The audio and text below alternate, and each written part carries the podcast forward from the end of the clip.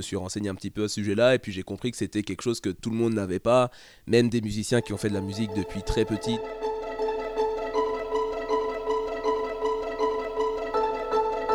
On a tous connu la musique au collège et ses célèbres cours de flûte à bec, avec plus ou moins de réussite, plus ou moins d'affinité.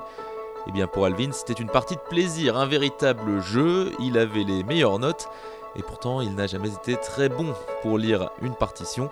Dans ce podcast, il va nous livrer son secret. Salut Alvin. Salut Étienne, plaisir d'être ici. Et ben plaisir partagé. Alors pour ce podcast, on va commencer par un petit test, ça changera des, euh, des autres, et comme ça on va découvrir un peu de, de quoi tu vas nous parler aujourd'hui. Je vais te faire écouter des notes de musique et tu vas me dire quelle note c'est et on va voir à la fin si t'as tout bon. Vas-y, c'est parti, je suis chaud. Allez, c'est parti. Ça c'est un sol, un la cette fois-ci, un si cette fois-là. Bien joué Alvin, tu es à 3 sur 3. J'imagine que pour des musiciens, euh, c'est euh, pas si compliqué que ça de découvrir ces notes. Pour toi, c'est un petit peu plus différent parce que tu as l'oreille absolue. C'est exactement ça. En fait, euh, concrètement, c'est-à-dire l'oreille absolue, c'est que tu es euh, capable de reconnaître une note sans avoir de, de, de- d'une note pour euh, se référer. Donc ça veut dire qu'il suffit que tu entendes un son et tu es capable de savoir la note que c'est en fait. Et comment t'as découvert que t'avais l'oreille absolue? Il paraît que ça vient pas de toi. Euh, non, ça vient pas de moi, ouais. en fait, euh, en gros, c'est, j'avais fait une, une colonie de vacances euh, quand j'avais à peu près, euh, je crois c'était 11-12 ans. Euh, c'était une colonie de vacances musicales. C'est-à-dire que concrètement, euh, on allait dans différentes villes euh, de, dans le coin en fait, où on était. Et on avait un orchestre et euh, une chorale, donc avec tous les, euh, tous les petits euh, de, la, de la colonie. Quoi. Et en gros, donc ceux qui avaient leur instrument étaient directement dans l'orchestre. Moi, vu que j'étais pianiste, bah forcément, il y avait déjà 15 000 pianistes, donc je suis allé dans la chorale. Et en fait, euh, ben, il a fait un petit peu comme ce que tu m'as fait tout à l'heure, euh, c'est-à-dire qu'il y a un mec qui était derrière un piano et qui devait jauger en fait euh, où te mettre dans la chorale, c'est-à-dire si tu étais ténor, alto ou soprano en fonction de ta tessiture de voix. Si tu chantes, euh, si tu as une voix vraiment très aiguë, tu iras avec les sopranos. Si tu as une voix un peu plus grave, tu iras avec les altos, etc. etc. Et en fait, en gros, euh, ben, le mec euh, appuie sur des notes différentes du piano et il te demande de les chanter pour voir à quel point en fait si tu peux les atteindre, si tu peux pas les atteindre, etc. Sauf qu'en fait, quand il appuyait sur les, sur les notes, moi, euh, au lieu de chanter juste la note en tant que telle, je donnais le nom de la note. C'est-à-dire que sur un sol, je disais sol. Je chantais pas juste, je faisais pas juste a, enfin genre a pour un sol, pardon. Mais euh, moi, je disais sol. Et donc du coup, forcément, c'était un peu, il a, il a bugué en fait. Il- je vois qu'il me regardait un peu avec des gros yeux. Et moi, je comprenais pas plus que ça parce que pour moi, c'était normal, quoi. Donc, je comprenais pas pourquoi. Il t'en a pas Et- parlé, il t'a pas dit. euh, Non, non, non, il m'a rien, il m'a rien dit, mais j'ai vu qu'il a tiqué, genre vraiment, euh, il a mis un petit temps. Et euh, après coup, en fait, euh, je me suis dit, bon, c'est chelou, mais bon, sans, sans plus, quoi. Et en fait, au final, après coup, je me suis renseigné un petit peu à ce sujet-là, et puis j'ai compris que c'était quelque chose que tout le monde n'avait pas, même des musiciens qui ont fait de la musique depuis très petit, depuis des années, de- des gens qui sont euh, à l'orchestre, etc., etc., ne sont pas tous capables de ça. Comment en gros ça se matérialise dans ta tête euh, l'oreille absolue. Tu écoutes les notes et tu sais exactement ce que c'est comme note. Bah en fait c'est euh, c'était un peu bizarre mais on va dire que des fois j'entendais par exemple sur d'autres euh, podcasts ou d'autres euh, vidéos un peu de personnes qui ont l'oreille absolue y a no- notamment une qui disait que euh, quand elle, entendait une note elle, euh, elle entendait vraiment la note. Par exemple elle entendait la quand elle entendait vraiment le la tu vois et en fait euh, dans mon cas c'est pas vraiment ça c'est à dire que je, peux écouter une euh, chanson euh, ben, comme toi de manière très normale sans me dire ah ça c'est telle note ça c'est telle note ça c'est telle note mais si vraiment j'ai envie de me focus dessus je sais automatiquement ce que c'est. C'est-à-dire que c'est pas une succession de la, sol, fa, etc. qui est dans ma tête et à la fin tu, tu pars un peu dans tous les sens. Non, non, tout, tout va bien à ce niveau-là. Mais ouais, voilà. Parce que est-ce que tu as fait de la musique avant de découvrir que tu avais l'oreille absolue? Est-ce que euh, tu connaissais les notes, tu savais lire les notes ou c'est venu comme ça, tu entendais les notes et tu savais ce que c'était? En fait, en gros, euh, moi j'ai commencé le piano quand j'avais à peu près 6 ans. Donc euh, j'ai fait à peu près 6 ans donc, de piano en conservatoire, etc. quand j'étais petit. Puis après, en fait, je me suis arrêté, bah, pareil, début d'adolescence, je me suis arrêté. Et en fait, j'ai fini par lâcher le piano pendant, je pense, une ou deux bonnes années. Et en fait, après, je jouais juste pour m'amuser. C'est-à-dire que j'avais mon piano dans ma chambre. De temps en temps, je me mettais dessus euh, une heure ou deux. Je jouais un petit peu euh, ce que je voulais. Je m'amusais. Je faisais des petits morceaux dans mon coin. Et puis, euh, et puis voilà, quoi. Mais en soi, non, on va dire, je suis pas un grand musicien de, qui joue à fond à fond. C'est vraiment plus un passe-temps qu'autre chose, quoi. T'as fait un test pour euh, être sûr à 100% que c'était l'oreille absolue ou juste que t'étais très bon ou... Pas spécialement. De temps en temps, euh, enfin, euh, après coup, pour m'amuser, même encore maintenant, il y a des vidéos, des fois, genre, avez-vous l'oreille absolue, etc., etc. Et en fait, limite, je m'ennuie parce que c'est trop facile. mais, mais, mais oui, de maintenant, je le sais, j'en suis conscient. Et puis, c'est pas, c'est pas une surprise, en fait. À partir du moment où tu sais identifier, en fait, l'oreille absolue, c'est vraiment la capacité de de savoir euh, quelle note a été jouée sans avoir de repère au préalable. C'est-à-dire qu'il y en a, en fait, il faut pas confondre avec l'oreille relative. L'oreille relative, ça va être par exemple, si je joue euh, un, Do et que derrière je joue un Sol au-dessus, ben, je vais être capable de dire que le Sol est au-dessus de la note d'avant. Ça, c'est l'oreille relative. Parce que tu peux trouver la note en fonction de ce qu'il y avait avant. Mais ça, c'est quelque chose qui se travaille, j'imagine. Oui, voilà, c'est ça. Avec euh, une base musicale, si tu bosses pas mal la musique, tu finis, par le... tu finis quand même par l'assimiler. Donc ça c'est plus commun on va dire. Mais l'oreille absolue ça l'est un petit peu moins. C'est vraiment le côté où euh, si tu appuies sur le sol, même si tu caches le clavier, bah, je vais te dire c'est un sol, comme tu as fait tout à l'heure justement.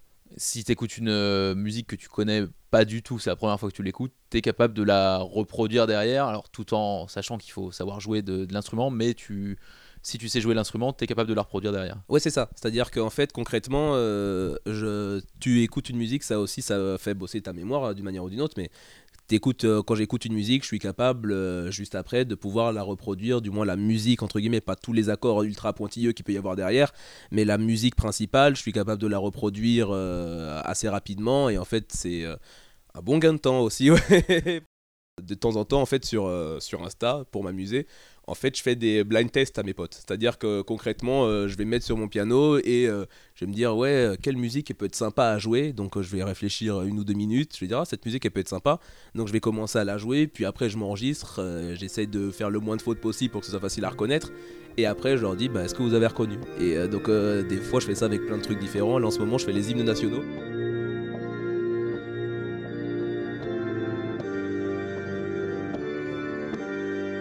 Perds pas de temps. C'est-à-dire que euh, moi, par exemple, euh, dans la musique, souvent, tu vas jouer avec une partition. C'est-à-dire que euh, on va te mettre une partition devant toi, on va te dire bah voilà c'est ça qu'il faut que tu suives, etc., etc. Tu la lis. Certains d'ailleurs sont capables de lire et de déchiffrer la partie. Je trouve ça tout autant impressionnant que l'oreille absolue.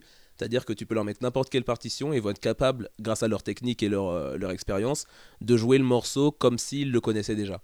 Alors que toi, à l'inverse, on te met la partition. Euh, si t'écoutes pas la musique, je suis incapable de la lire. C'est-à-dire que je, si on met une partition qu'on ne me joue pas ce qui est sur la partition, euh, je vais mettre euh, peut-être deux heures avant de pouvoir jouer le morceau parce qu'il faut vraiment que je le déchiffre avec mes souvenirs de l'époque et tout. Je suis pas du tout entraîné, donc ouais, je vais mettre un temps fou. Alors que si tu me la joues une fois et que je vais avoir le, bah, la musique en tête, je vais faire ah d'accord ça fait ça et après je vais pouvoir te la refaire tranquille quoi. Donc euh, c'est encore mieux que, que, Shazam toi si on est avec toi qu'on a eh besoin ben de, de, savoir quelle musique c'est euh, on utilise. C'est drôle que tu dis ça parce que euh, certains de mes potes justement m'appellent Shazam. Ah, parce que dès, dès qu'il y a une musique des fois t'as des potes qui me demandent ouais et tout tu sais cette musique qui fait nanana etc et ils me disent et à chaque fois je suis là ouais bah, je crois c'est celle-là et à chaque fois c'est celle-là tu vois. Donc c'est assez c'est assez drôle mais c'est assez utile mais j'avoue que le vrai Shazam est quand même bien meilleur que moi. Mais moi, je l'adore, Shazam. Franchement, c'est incroyable cette, cette invention, c'est vraiment super. Et t'es capable de le faire avec toutes les musiques ou c'est seulement euh, un peu musique euh, classique euh, J'entends par classique piano, guitare, etc. ou même les nouvelles musiques électroniques, tu es capable de rejouer quelque chose? Tout ce qui a des vraies notes, c'est-à-dire c'est pas uniquement du boum boum boum, normalement ça le fait il n'y a pas de problème particulier. Le vrai souci que je pourrais avoir dans certains morceaux, ça va être vraiment sur le plan de la technique. C'est-à-dire que si tu as, des morceaux qui sur le plan musical sont très beaux, mais sur le plan technique sont très durs. Donc si tu veux les refaire, tu sais comment les faire, mais c'est juste dur de les refaire. Mais euh, au final, non, c'est pas une question de, par exemple, faut absolument que ce soit un piano pour que je reconnaisse ou quoi qu'est-ce dès que c'est une note entre guillemets ou c'est une fréquence qui, euh, se rapproche avec euh, bah, la fréquence d'une note quoi ben j'aurais pas de problème à ce sujet-là. Tu viens d'une euh, famille de musiciens à la base? Bah du coup pas du tout. pas du tout. En fait en gros euh, mon père et ma mère euh, ne jouent pas d'instrument particulier. C'est-à-dire que moi j'ai commencé la musique vers 6 ans comme je disais tout à l'heure. En même temps que ma soeur. Enfin ma soeur avait fait un an de violon avant de faire du piano. Et après on a commencé le piano ensemble. Et bah, tu vois, par exemple, ma soeur n'a pas l'oreille, absolue alors que moi je l'ai. Pourtant, on a commencé en même temps, on a fait à peu près le même nombre d'années. Mais il y a, comme quoi, c'est pas relié à, la génétique ou quoi au caisse, euh, je sais pas vraiment comment l'expliquer, mais euh, c'est comme ça. Donc, euh, au final, mes parents n'ont jamais joué d'instrument. Euh, ma sœur joue un petit peu de piano, on va dire, c'est les restes de, de ce qu'elle jouait quand elle était euh, ben, enfant slash ado, quoi, un peu, un peu comme moi. Et alors que moi, en fait, je peux vraiment me poser sur un piano et m'amuser, faire un peu ce que je veux.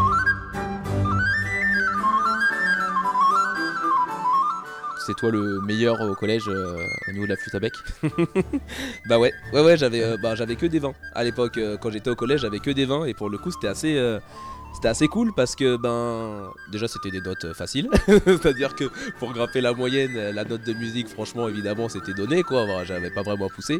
Et puis, en fait, c'est que le principe est le même, tu vois. C'est-à-dire que sur le plan, en fait, à partir du moment où tu as la technique, où tu comprends que pour faire cette note-là, il faut que tu bouges tel trou, bah en fait ça devient facile. C'est-à-dire que il suffit que tu saches, euh, ben, euh, je sais pas, cette musique ça va faire genre euh, sol, si, sol, la, quelque chose comme ça. Bah tu sais très bien qu'une fois que tu sais faire sol, si, sol, la avec tes doigts, bah c'est ce que ça va donner. Et de la même manière, tu peux aussi jouer, euh, c'est ce que je faisais aussi de temps en temps, je jouais des morceaux un peu, euh, un peu cool, euh, on va dire à l'époque et tout, quand j'étais en classe avec mes potes, parce que ben il suffisait juste de savoir comment les refaire sur, sur, sur une flûte quoi. Donc ouais, c'est assez pratique. c'est, on tapait quand même, on, s'amusait quand même pas mal avec la flûte à bec, mais tu vois de la même manière, par exemple, à l'époque, ben oui, j'ai encore parlé de quelque chose de très lointain.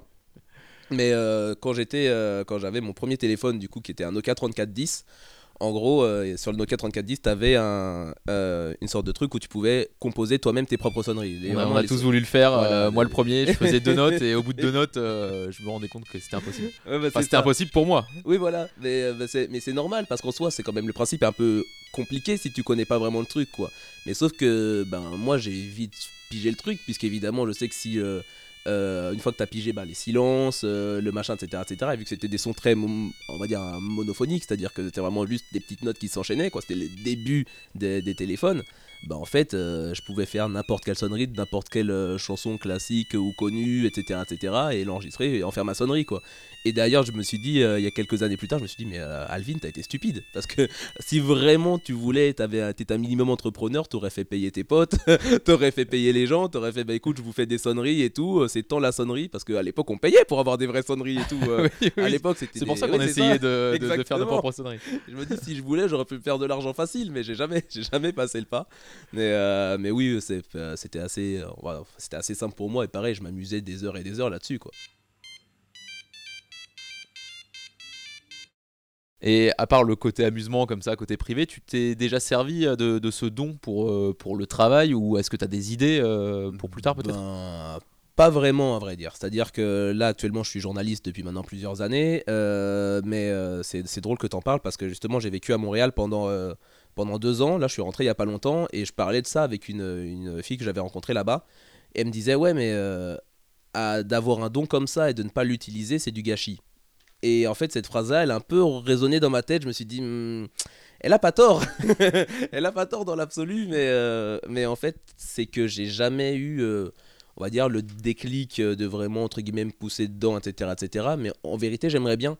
J'aimerais bien un jour euh, prendre le temps de, de pouvoir me lancer un petit peu euh, dans la musique et tout, mais là je te parle vraiment d'un truc, euh, c'est euh, peut-être dans, dans 20 ans je, me, je serai peut-être un son quelque chose comme ça, j'en sais rien.